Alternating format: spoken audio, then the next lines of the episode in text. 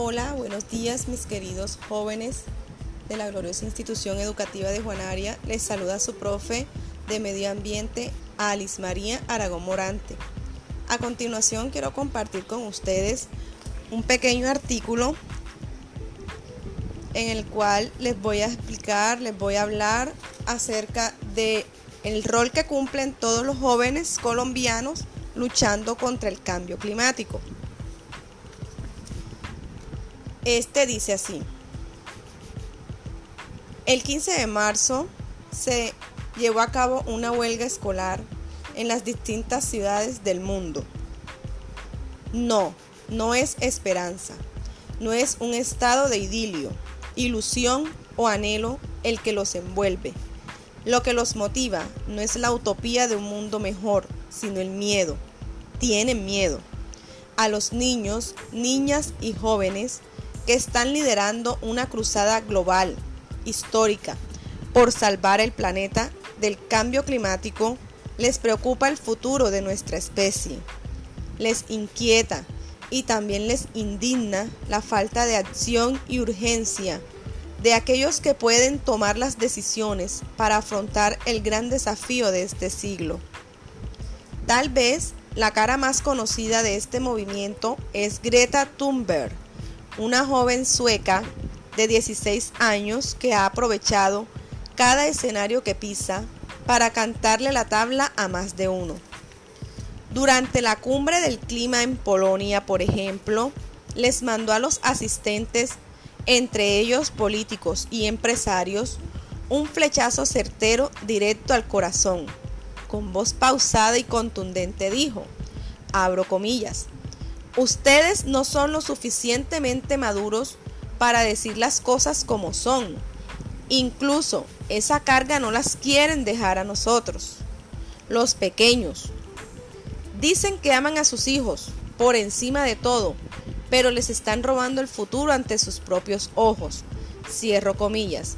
Y luego, durante el Foro, Foro Económico Mundial en Davos, Suiza, Greta siguió siendo incómoda para los poderosos.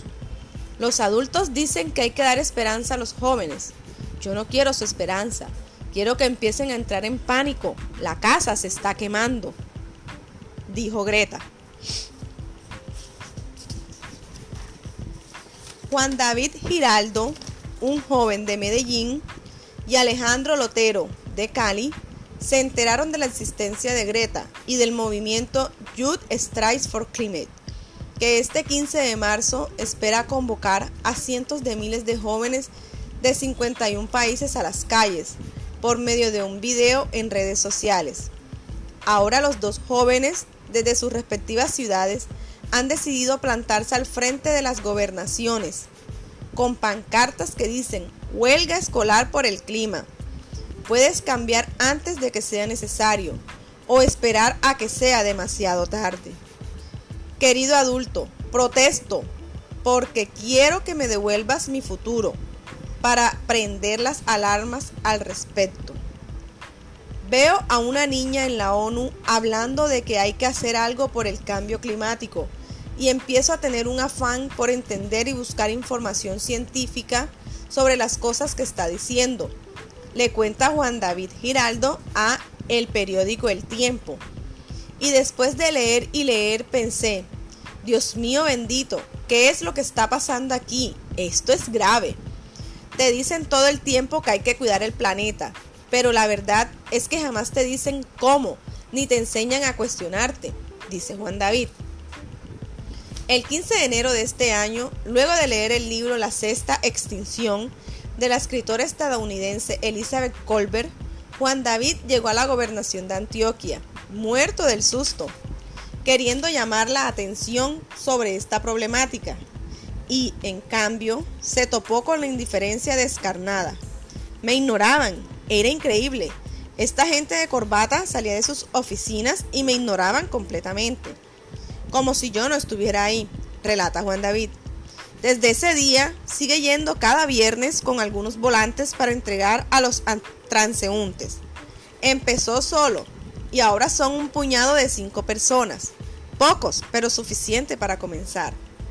Hago esto porque tengo miedo, mucho, y porque comprendo que para dejar de sentirlo hay que actuar. No hay otra manera, cuenta Juan David. Lo que más me preocupa es la indiferencia. Estamos en una burbuja y pretendemos seguir con nuestras vidas como si nada ocurriera, mientras el planeta se destruye a nuestro alrededor. Pero esa burbuja tarde o temprano se va a romper. Y no sé si estemos preparados para lo que se viene, dice el joven de 18 años. Alejandro Lotero de Cali nos dice, estudiante de matemáticas, le genera intranquilidad que el reloj vaya corriendo y solo nos quedan 12 años para mantener la temperatura global del planeta por debajo de los 2 grados centígrados al finalizar el siglo.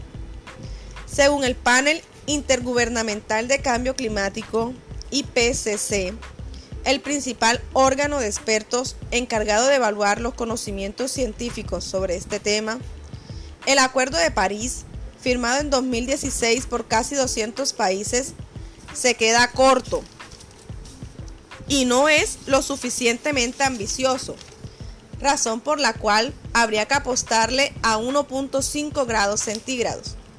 Eso, explican, requiere transiciones rápidas, de gran alcance y sin precedentes en el uso de la tierra, la energía y el transporte. Debemos reducir las emisiones de gases, de efecto invernadero a la atmósfera y apostarle a un desarrollo sostenible. La generación actual puede satisfacer sus necesidades sin comprometer a las próximas, explica Alejandro. Frustrada por el hecho de que las voces jóvenes no fueran tomadas con seriedad en los debates que conciernen al cambio climático, Jamie Margolin de 16 años creó el movimiento Hora Cero. La motivación, no hay tiempo. No está dispuesta a esperar que los adultos protejan y garanticen sus derechos a un ambiente limpio y seguro. En julio de 2018, organizó la primera marcha juvenil por el clima en Washington, D.C. y en otras 25 ciudades de Estados Unidos donde vive. Me molesta demasiado que la gente con poder, que realmente son los que pueden y deben combatir esta emergencia, nos diga, ¡ay, qué lindos! Me encanta lo que hacen. Sigan así que van a cambiar el mundo. ¿Qué les pasa? No es mi responsabilidad, es la de ustedes. Es ofensivo, no tiene sentido y es doloroso ese discurso, afirma a este diario la colombiana. Jaime cuenta que ha tenido que lidiar con situaciones de discriminación por ser latina, pero que se mantiene firme en la intención de involucrar a las minorías en esta causa. Termina diciendo, el cambio climático no nos afecta a todos por igual. Las personas con menos poder siempre son las más afectadas, las oprimidas.